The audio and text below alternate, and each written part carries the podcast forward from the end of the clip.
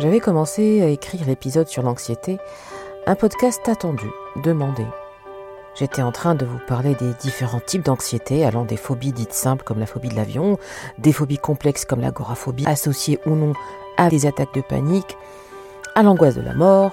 J'étais en train de vous expliquer comment vous en défaire en quatre étapes importantes. Et oui, rien que ça. Quand l'actualité brûlante, explosive au Moyen-Orient a rattrapé la citoyenne du monde que je suis et a plongé la psy que je suis aussi dans un tourbillon de ruminations anxieuses, d'images de terreur, dignes d'un film de Stephen King, Le roi de l'épouvante, pour ceux qui ne le connaissent pas. Comment vous parler de quiétude de l'esprit si le mien est houleux? Non, ça ne m'était pas possible. Raison pour laquelle j'ai décidé de vous ouvrir ma pensée. Je vous propose de vous emmener dans les méandres de mon esprit qui psychote sur l'extermination imminente du genre humain. Rien que cela, mesdames et messieurs. Et comment une psy, euh, cognitivo-comportementaliste entre autres, s'applique à elle-même ses propres enseignements pour arrêter de ruminer, vivre au mieux chaque jour et continuer à avancer? Et comment on y arrive en six étapes? J'avais débuté par cet écrit d'Épictète qui dit Ce ne sont pas les choses qui posent problème aux humains, mais le regard que les humains posent sur les choses. Ce même Épictète qui dit encore Souhaite ce qui t'arrive et tu seras toujours heureux. Des paroles déconcertantes sorties de la bouche d'un esclave grec il y a 2000 ans. Quand on est familier à la TCC, nous savons, thérapie comportementale et cognitive, nous savons que c'est une psychothérapie très stoïcienne, puisque ce qui est visé de façon claire et précise, ce sont les émotions de souffrance, ce à quoi invite le stoïcisme. J'étais donc euh, dans une réflexion et une discussion philosophico-psychologique avec vous, empreinte d'une tranquillité d'âme inébranlable que j'ai forgé à travers le temps, courageusement, à travers les années, et que deux années d'enfermement délétère pour beaucoup, suivies de ce conflit avec la Russie, qui ne me concerne ni de près ni de loin d'ailleurs, n'a pas altéré. Jusqu'à ce que l'hémisphère nord entre en ébullition. Les alliances se font et se défont, une poudrière à ciel ouvert. Mais ça, nous le savions déjà puisque toutes les bombes atomiques détenues, ou pouvant être détenues, y sont. Ce qui est nouveau, c'est la mèche qui met le feu aux poudres. Ce sont ces allumettes qui déjà se frottent régulièrement depuis deux ans en Europe où je vis paisiblement avec ma famille, malgré le quotidien prenant, difficile avec ses hauts et ses bas. Si mon cerveau s'est mis en alerte, c'est parce que l'Europe, sous l'égide des USA, joue un jeu dangereux depuis maintenant deux ans que le Moyen-Orient souffre depuis quelques décennies, et là il se fissure. Certains me diront, bah, comme prévu, la situation ne pouvait pas être éternellement contenue. Autant de haine dans un mouchoir de poche de surcroît, ça se fissure. Ça se fissure et ça peut exploser à tout moment. Et ils entraîneront le monde entier dans leur explosion. Nul ne sera épargné. Tout cela sans mauvais. Les étincelles vont bien finir par prendre. En tout cas, c'est ce que me raconte mon esprit. Il me raconte qu'elles prendront intentionnellement, comme d'habitude, pour montrer qui est le plus fort, pour montrer qui domine qui, comme font les humains depuis la nuit des temps, comme de bons reptiles dégénérés, totalement stupides et incapables d'utiliser leur lobe frontal, ou encore intentionnellement, toujours, parce que ce serait l'occasion idéale pour réduire la population mondiale, comme on entend ici et là. Et euh, si c'est vrai, on peut se demander légitimement qui sont les cyniques psychopathes qui nous dirigent à l'échelle mondiale. Ou, pire encore, et c'est le plus probable selon moi, sur un simple et très très con malentendu, les humains ont prouvé à travers l'histoire leur puissance dans la connerie. L'histoire ne cesse de le démontrer de façon presque mathématique et inlassablement répétitive, puisque nous possédons la connaissance, toujours encore plus de connaissance. Nous cessons d'engranger de la connaissance, mais nous égalons le zéro, la nullité en termes de sagesse.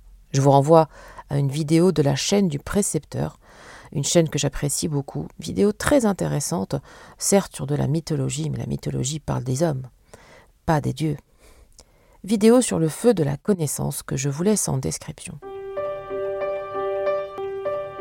La guerre nucléaire, rien que ça. Cette bombe, cette abomination créée par nos alliés. Deux bombes, deux, pas une, non, deux. Lancées dans la mer pour impressionner et dissuader? Non, mais non, non, non, lancées sur des civils innocents. La souffrance, encore palpable, du peuple japonais n'a d'égal que leur dignité.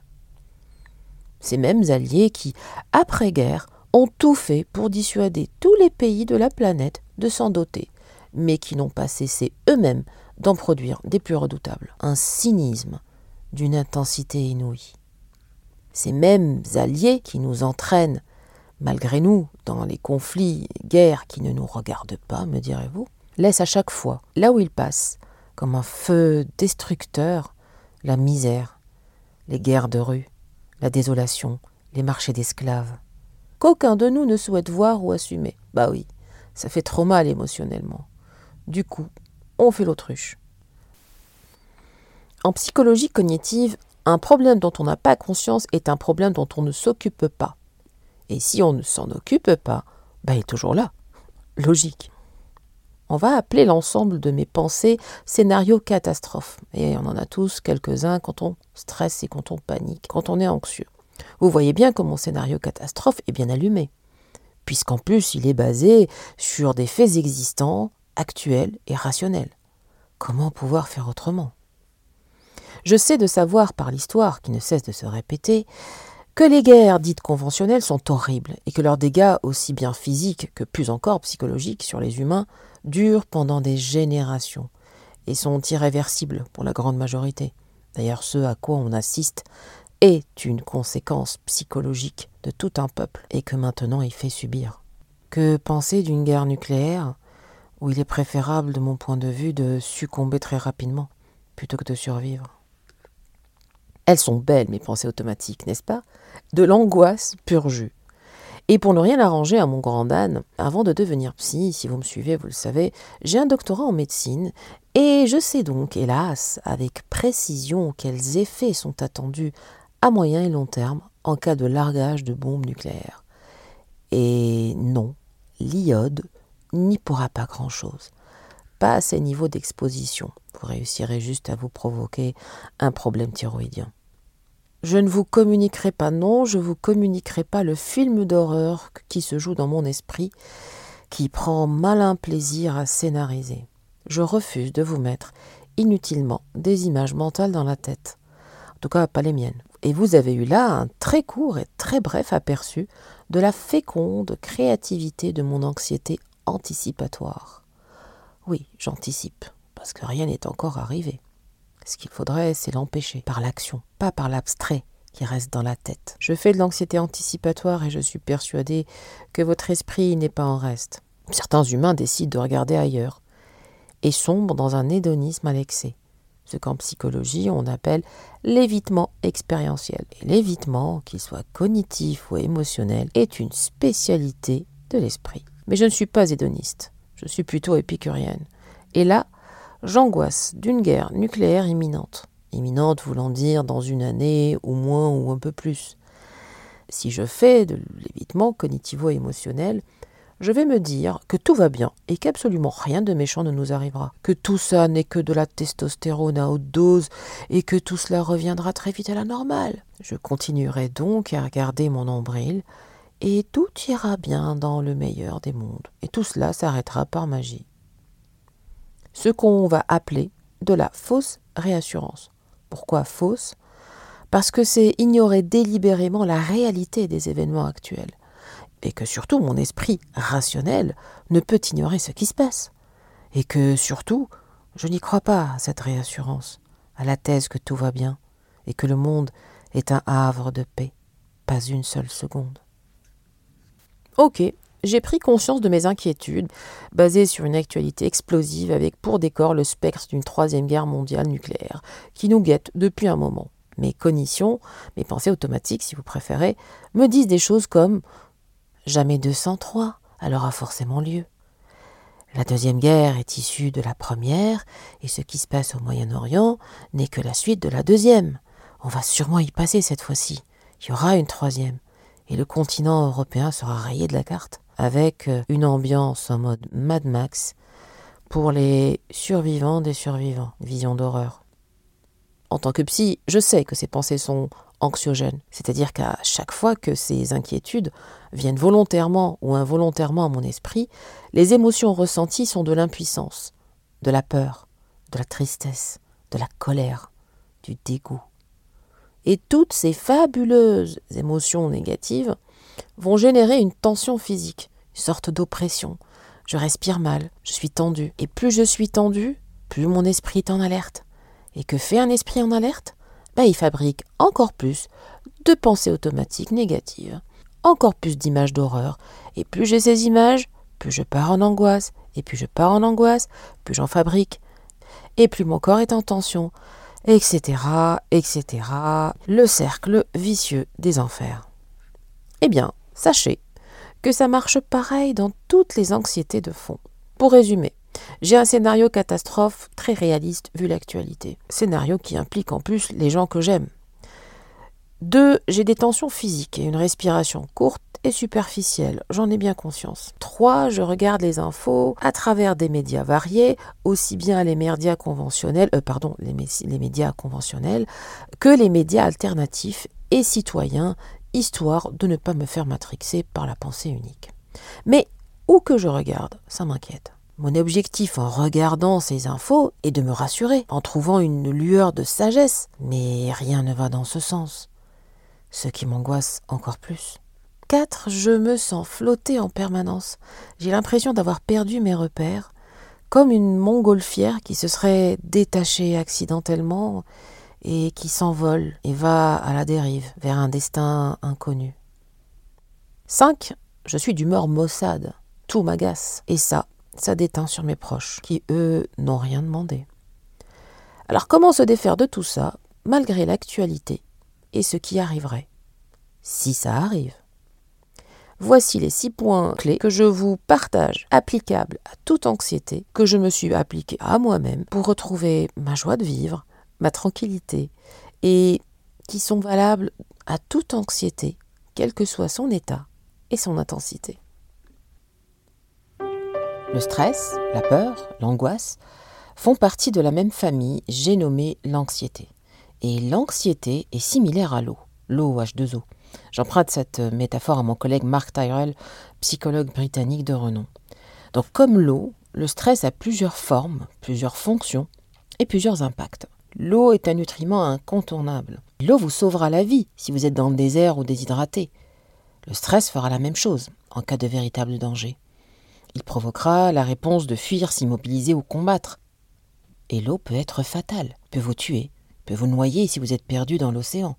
Tout comme le stress, trop d'anxiété va vous broyer, vous empêcher de vivre, vous handicaper, voire vous mettre en dépression, dépression avec ses idées noires.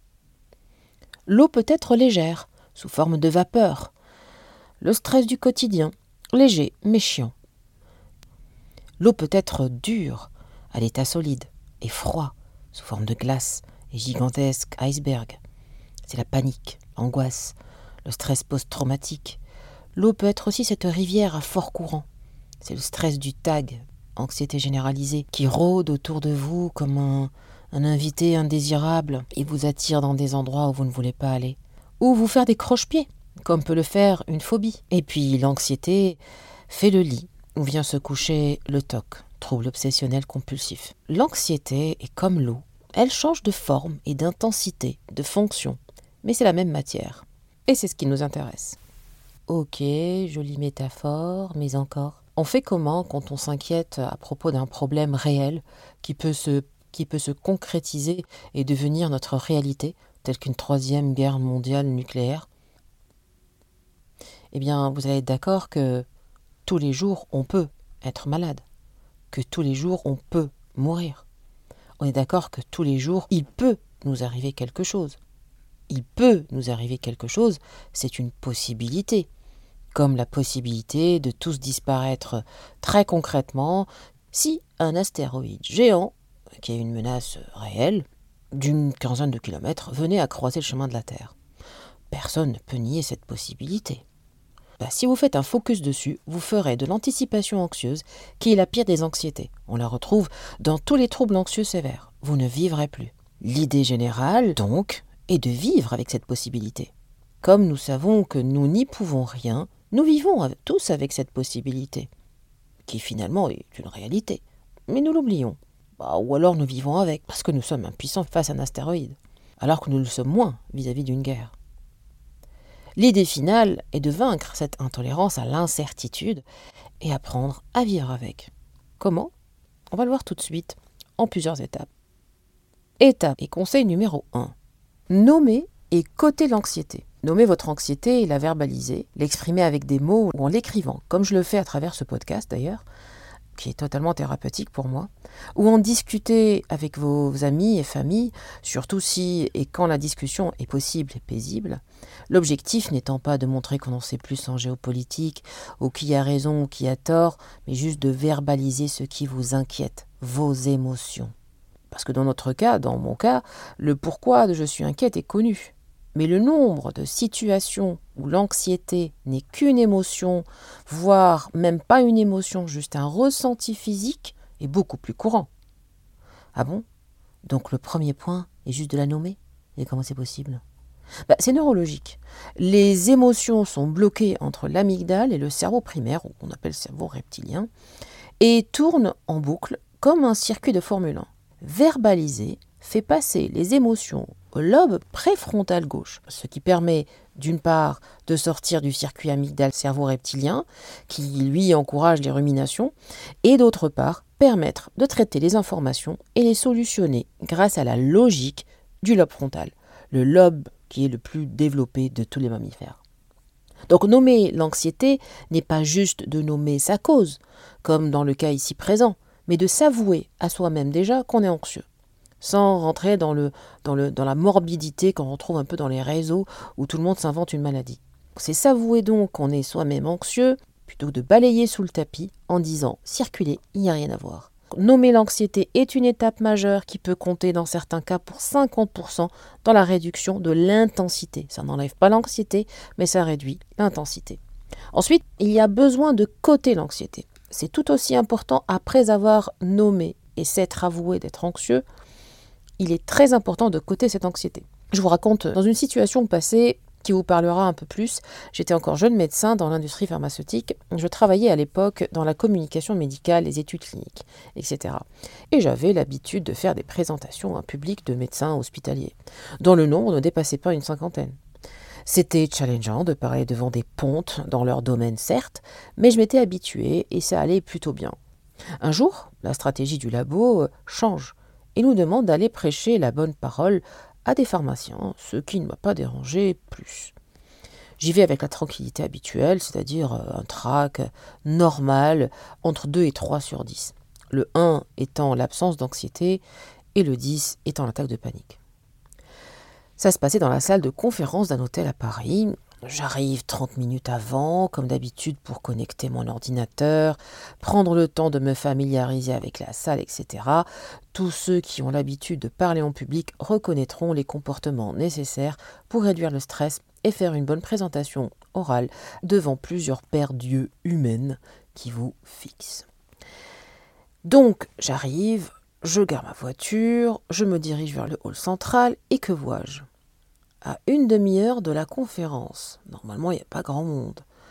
Là, il y avait une nuée de personnes. Combien était-il 200 300 Une panique incontrôlée, totalement physique, s'est emparée de moi.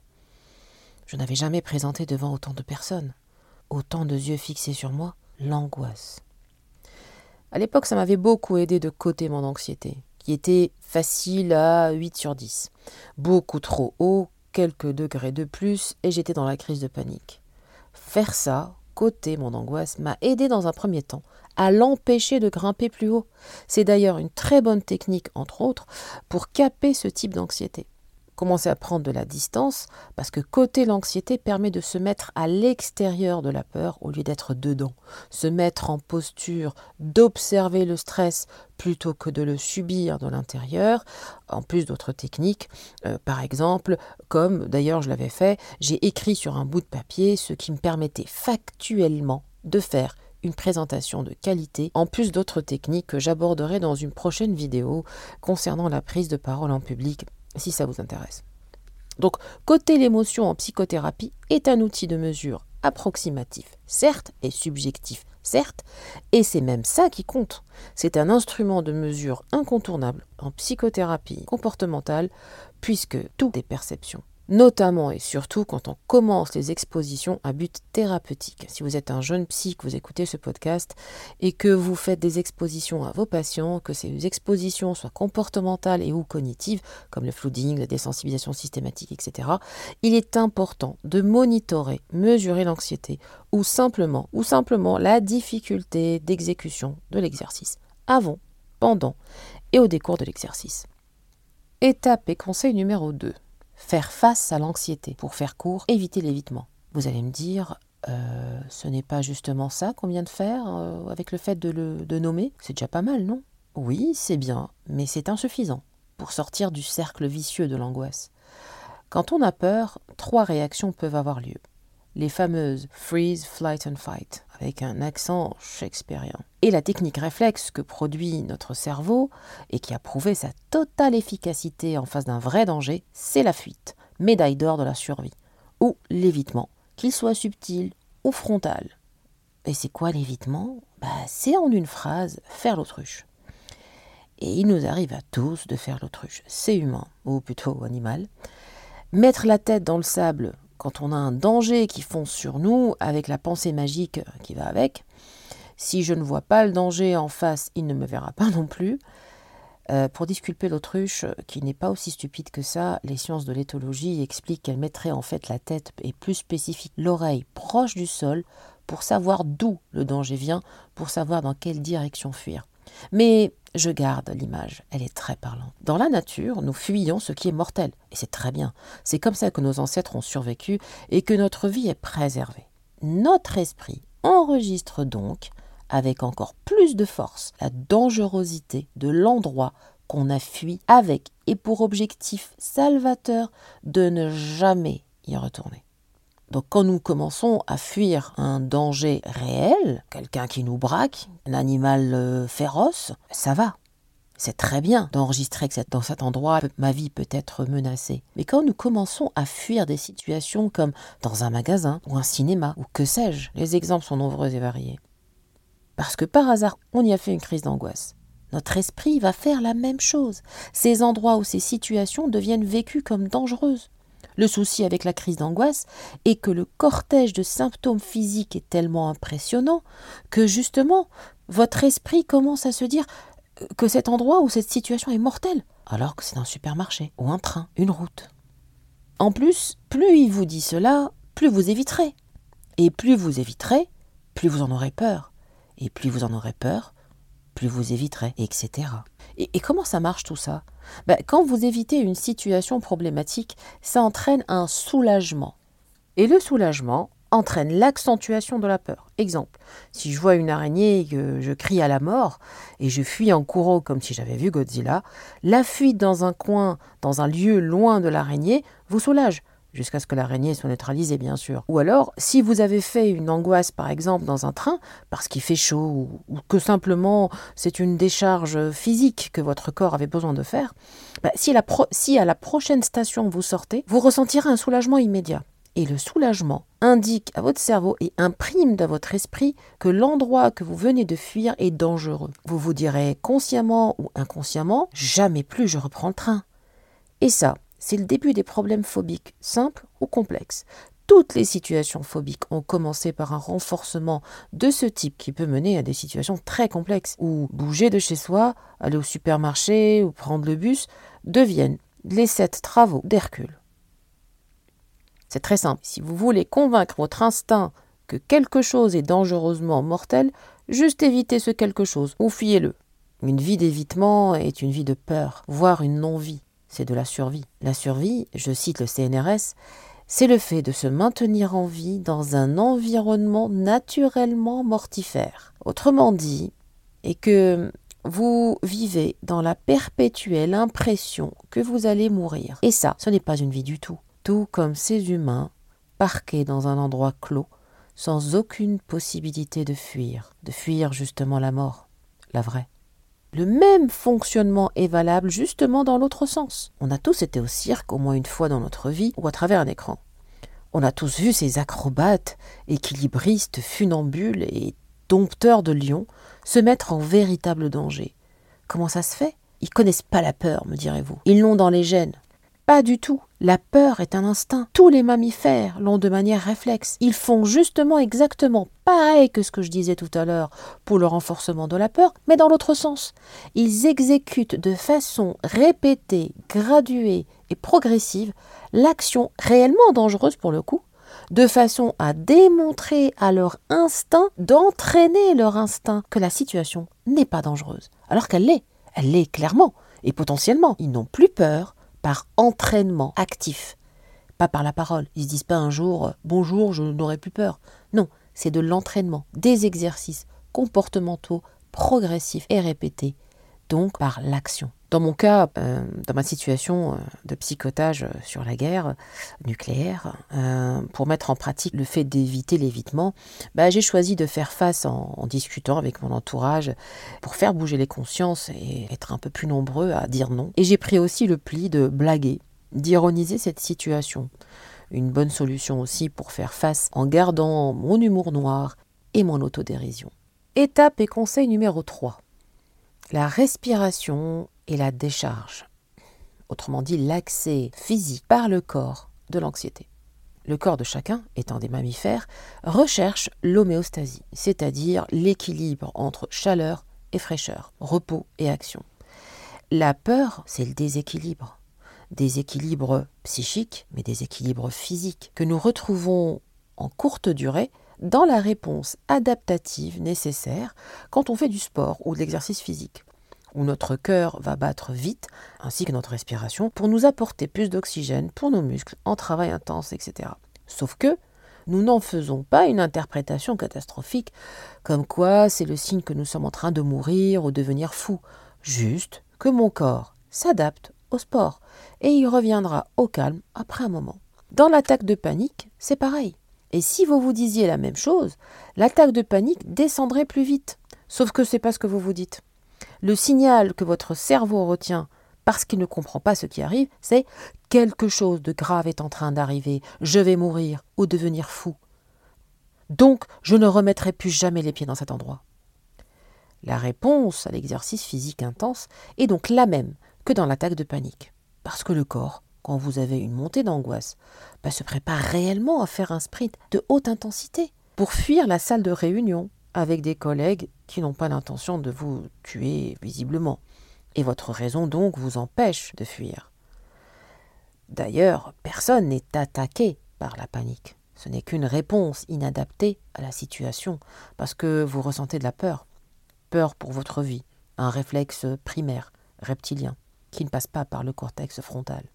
Sachez qu'en dehors d'une cause extérieure, comme un accident ou un massif bombing, on meurt d'une rupture d'anévrisme, un infarctus du myocarde, on meurt parce que c'est écrit dans nos gènes. Mais on ne meurt pas de sport, ça se saurait, ça serait interdit. Alors que c'est le contraire, c'est même préconisé. De la même façon, eh ben, on ne peut pas mourir d'une crise d'angoisse. C'est pour ça que s'intéresser à la respiration est important, tant sur un point corporel que sur un point de vue nerveux ou neurologique, si vous préférez. Alors inspirez c'est activer le sympathique. Et donc le signal que je manque d'air et que je suis encore en situation de danger. Alors que quand je souffle, quand je sors de l'air de mes poumons, s'active le parasympathique qui calme et tranquillise. Sans parler de l'évacuation du CO2 qui stocké peut nous donner des nausées, vertiges, etc. J'aborderai ce point plus dans détail, sinon cette vidéo va faire mille ans. Donc pour prendre le cerveau à son propre jeu, nous utilisons la technique respiratoire de 6 secondes ou 5-9 en comptage. Même si le nombre importe peu, la technique réside à souffler en premier légèrement mais lentement.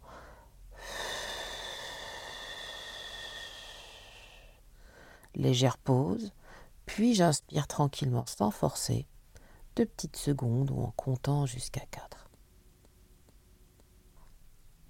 Et ça permet de changer très rapidement l'état physiologique de la réponse anxieuse immédiate. En plus du fait que ça crée une distraction pour l'esprit, ce qu'on appelle de la décentration. On commence à compter au lieu de penser à ses inquiétudes. Parce qu'on ne compte jamais quand il y a dents de sabre ou quelqu'un qui vous braque dans la même pièce que vous. Le deuxième volet de l'accès corporel, c'est la décharge physique. Souvenez-vous que si votre corps est tendu, que votre corps est en tachycardie, que votre respiration est superficielle, c'est que votre cerveau reptilien a donné l'ordre de fuir en courant. L'énergie de la fuite est sur les starting blocks, elle est bloquée et la crise d'angoisse est là. Et il est temps donc de vous parler de décharge, le sport ou l'exercice physique. Je ne vais pas passer trois heures à vous parler de ça. Je vais simplement vous dire que les personnes qui font du sport, en plus de décharger euh, ce stress cumulé, ont le corps baigné de dopamine, d'endorphine, de sérotonine et plein de trucs en in. Jusqu'à la prochaine séance de sport. Si vous n'aimez pas le sport, essayez une ou deux séances d'hypnose. Commencez à marcher ou, ou, à nager comme vous voulez, quelque chose que vous aimez faire. Et c'est en faisant que vous aimerez. Parole de joggeuse. Conseil et étape numéro 4, ne pas nourrir l'angoisse avec un comportement inadapté. Dans la situation précédemment citée, moi qui m'étais éloigné de la propagande médiatique, je me suis mise à regarder en boucle ces infos qui apportent les nouvelles de l'enfer. Quand on est pragmatique, à la limite, on prend les infos une à deux fois par semaine, en multipliant les sources bien évidemment, et certainement pas en boucle. En quoi mon anxiété fait avancer quoi que ce soit ou qui que ce soit? C'est le contraire. Surtout quand on sait que l'anxiété pousse à la sidération. Et qui dit sidération dit fenêtre de cerveau ouverte. Ou, si vous voulez, part de cerveau disponible, comme disait Patrick Lelay, ancien directeur de TF1 que j'avais entendu de mes propres oreilles quand, à l'époque, les journalistes à la télé faisaient encore à peu près leur boulot correctement. Quand votre cerveau est disponible, on peut y mettre n'importe quoi. Sans même être sidéré, notre cerveau est en onde alpha devant un écran. Les ondes alpha qui sont les ondes cérébrales quand on est sous hypnose. Mon anxiété du coup est-elle utile? Les émotions ont une fonction. Quelle est la fonction de cette angoisse alors? Normalement, l'angoisse me pousse à fuir, à sauver ma vie. Quelle est la fonction de cette angoisse? À regarder en boucle ces informations ça apporte quoi aux gens qui meurent? Surtout si elle reste abstraite comme ça. Elle ne peut être que vaine. Idéalement, elle devrait passer en mode concret et nous inciter à faire quelque chose, même si c'est à notre niveau. Donc pourquoi regarder, pourquoi regarder et boire les paroles des présentateurs de l'Apocalypse? Pourquoi et ça mène à quoi? Nos écrans sont devenus la projection d'un cirque. Nous voyons des humains se massacraient sous nos yeux, et nous regardons, tantôt éplorés, tantôt satisfaits, comme si on regardait un match de foot où chaque but marqué est une vie perdue. Chaque groupe soutient son camp, avec les banderoles et les slogans qui vont avec. En plus d'être nombrilistes et autocentrés, nous sommes devenus un peuple d'impuissants voyeurs. Je regarde ces infos comme s'ils allaient arrêter la guerre, arrêter les conflits, créer la paix. De la même façon que quand on est hypochondriaque, on est abonné à tous les sites de santé, on s'est débrouillé un Vidal, on y passe des heures pour chercher l'information qui rassure, qui me dit que la maladie est loin, que la mort est loin, comme si ce comportement de réassurance devenait lui-même un rituel. Rituel qui garde l'idée de la mort présente, toujours alimentée. Comme si connaître parfaitement les maladies les éloignait. Vraiment? Bah, si bien connaître les maladies les éloigner, les médecins seraient immortels. Hein. C'est curieux que les médecins tombent malades eux aussi, alors qu'ils connaissent les maladies parfaitement. Hmm. Quel est ce comportement déconcertant qui cherche à contrôler ce qui est par définition incontrôlable? Certes, on peut bien manger, faire de l'exercice pour augmenter nos chances d'aller bien longtemps, mais contrôler la mort, l'empêcher de survenir, est une hérésie absolue. En voilà une bien curieuse idée. Et plus je cherche à contrôler, plus je nourris mon problème. Et plus je nourris mon problème, plus je stresse. Et plus je stresse, plus je cherche à contrôler, dans un cycle sans fin. Et nous voici prisonniers de nos peurs, incapables de nous concentrer sur la vie, l'essentiel de la vie, vu que toute mon attention est sur la mort. C'est ça vivre? Quand on est angoissé par la mort telle que nous sommes nous, occidentaux, laïcisés, de gré ou de force, la vie est anxiogène, puisqu'elle est fragile et éphémère. Oui, elle l'est. Raison pour laquelle il est important de la célébrer chaque jour, chaque heure, chaque seconde, chaque minute. Un philosophe dont j'ai oublié le nom, euh, d'ailleurs si vous le reconnaissez, euh, n'hésitez pas à me le dire, disait Accepter la mort, c'est apprendre à vivre. En tout cas, c'est comme ça que mon esprit l'a interprété et gardé. Et je partage tout à fait cette idée. Ce n'est que quand on accepte et on intègre l'idée de la mort que nous pouvons enfin nous concentrer sur la vie. Puisque de toute manière, quand la mort vient, elle ne se concerte pas avec nous. Quand c'est l'heure, c'est l'heure, et les exemples sont pléthores. Combien de personnes ont eu des pépins et ont perdu la vie alors qu'ils ont été transportés à temps dans un hôpital à la pointe de la technologie et de la médecine? Et combien ont été sauvés d'une mort certaine alors qu'ils étaient loin de tout? C'est décidé, je reprends mes anciennes bonnes habitudes, j'arrête ces chaînes d'informations en continu, j'arrête ce comportement délétère qui nourrit mes anxiétés. Et ça, c'est un point majeur en thérapie comportementale. Arrêter le comportement inadapté et développer un comportement mieux adapté, qui par exemple dans cette situation, qui par exemple dans cette situation me sort du rôle du spectateur impuissant. Et je décide d'agir. J'écris ce podcast, je le diffuse. Ensuite, j'ai quelques idées pour faire ma part, comme l'histoire du colibri, rendu célèbre par le défunt et regretté Pierre Rabhi. Étape et conseil numéro 5. Organiser les inquiétudes et les ruminations, c'est-à-dire organiser. Il est prouvé que les pensées intrusives ne sont pas un choix, mais une intrusion de celles-ci. Autrement dit, ce n'est pas volontaire. Souvent, vous êtes dans un moment neutre, des fois même dans des moments plaisants. Elles débarquent, sans frapper, tel un invité indésirable. Elles vous enquiquinent, vous torturent. Et parce quand elles l'ont décidé, en vous laissant à terre, la technique de sélectionner un moment pour psychoter volontairement, à une heure que vous avez choisie et qui ne dépasse pas les 20 minutes, sert à trois choses essentiellement. La première est de donner du pouvoir à celui qui rumine, de celui qui reçoit cette pensée intrusive, de différer la pensée quand elle vient. Et si par exemple au moment du repas en famille, quand tout le monde raconte sa semaine et qu'on passe à un moment sympa ou moins sympa, euh, si la pensée catastrophiste se pointe, je peux lui dire non. Va-t'en, j'ai pas le temps maintenant, je te reprends tout à l'heure avec tes images infâmes vers 20h05. Et pour apprendre à faire ça, il faut s'entraîner. Donc vous ne pourrez le faire que si, et seulement si, vous vous êtes entraîné à donner rendez-vous à la psychote exemple, si vous psychotez sur le même sujet que moi, vous pouvez utiliser par exemple ce podcast dont l'écriture m'a été thérapeutique. En deux, ça permet de défusionner avec les pensées. Défusionner voulant dire justement qu'une pensée n'est qu'une pensée et elle ne constitue en rien une réalité. Pas encore, ou jamais. Pourquoi en faire bêtement une vérité alors? De distinguer vous de la pensée et ne plus adhérer à la pensée. En trois, à force de répéter volontairement avec la prise de distance, on a mis en place sans même s'en rendre compte un exercice de saturation cognitive qu'on appelle flooding dans le jargon, qui, par la force de répéter à heure donnée, rendez-vous pris, on finit par ne plus adhérer à notre scénario catastrophe. Étape et conseil numéro 6. Prendre de la distance avec mes pensées.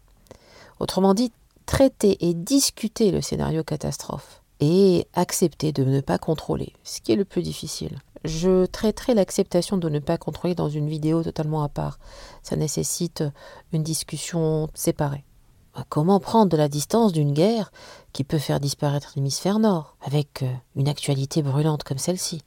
Voici la conversation que j'ai eue avec ma radio blabla, qui parle un peu trop fort en ce moment dans ma tête. D'un côté, vous aurez la voix de la raison, bien pragmatique, qui pose des questions socratiques, et de l'autre, Radio Blabla et sa rengaine habituelle. Alors, quelle est ta preuve, Sarah, que ça va se terminer en Troisième Guerre mondiale? Bah, les preuves, les preuves, euh, les preuves géo, stratégico, politico, fanatiques sont pléthores. Il n'y a qu'à demander. Regarde autour de toi. Ok, et tu es sûr à 100% que la guerre nucléaire aura lieu? Ah euh, non, pas à 100%. Jusqu'à la dernière seconde, je laisse une chance à la paix, j'y crois. Cool. Donc tu mets ce pourcentage à combien? Qu'il y aura une guerre nucléaire? Oh, aujourd'hui, 40%. Euh, c'est élevé, tu sais, 40%. Oui, c'est beaucoup. Moi, ta pensée pragmatique, euh, je vais commencer à douter. Ok, du coup, il reste 60% de paix possible, si je calcule bien. Euh, vu comme ça, euh, oui. Ah, je pourrais rajouter encore quelques points alors. Oh, c'est bon, pas de singerie, reste focus. Du coup, tu dis que qu'à 60%, il n'y aurait pas de guerre nucléaire. C'est bien ça que tu dis Oui. C'est ce que je dis, oui. Qu'est-ce qui permettrait cela alors? Ah, Je sais pas, qu'est-ce qui permettrait cela? Je sais pas, les, les pays dits civilisés et sécularisés vont enfin se réveiller et parler de paix?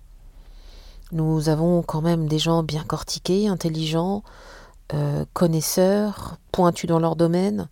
On finira bien par entendre leur voix. Ou euh, que les différents belligérants soient tellement rassasiés de sang d'innocents qu'ils vont se calmer par eux-mêmes et que le nucléaire n'aura pas lieu. Ou que ce sera une guerre mondiale de haute intensité, euh, qu'il y aura d'horribles dégâts, mais que les différents acteurs mondiaux euh, vont essentiellement se dissuader et ils vont seulement jouer à se faire peur et, ne jamais appuyer sur le bouton. Et que, espérant que Joe le sénile euh, soit sage, avoue que c'est inquiétant.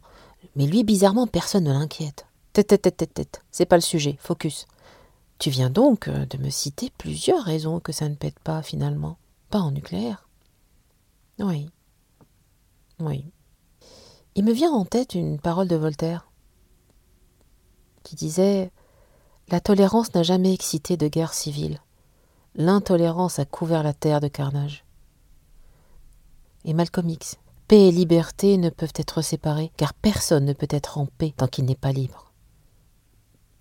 Et, et là, je pense à mon chouchou de tous les chouchous, Bento, Baruch Spinoza, qui disait que la paix n'est pas l'absence de guerre, c'est une vertu, un état d'esprit, une volonté de bienveillance, de confiance, de justice.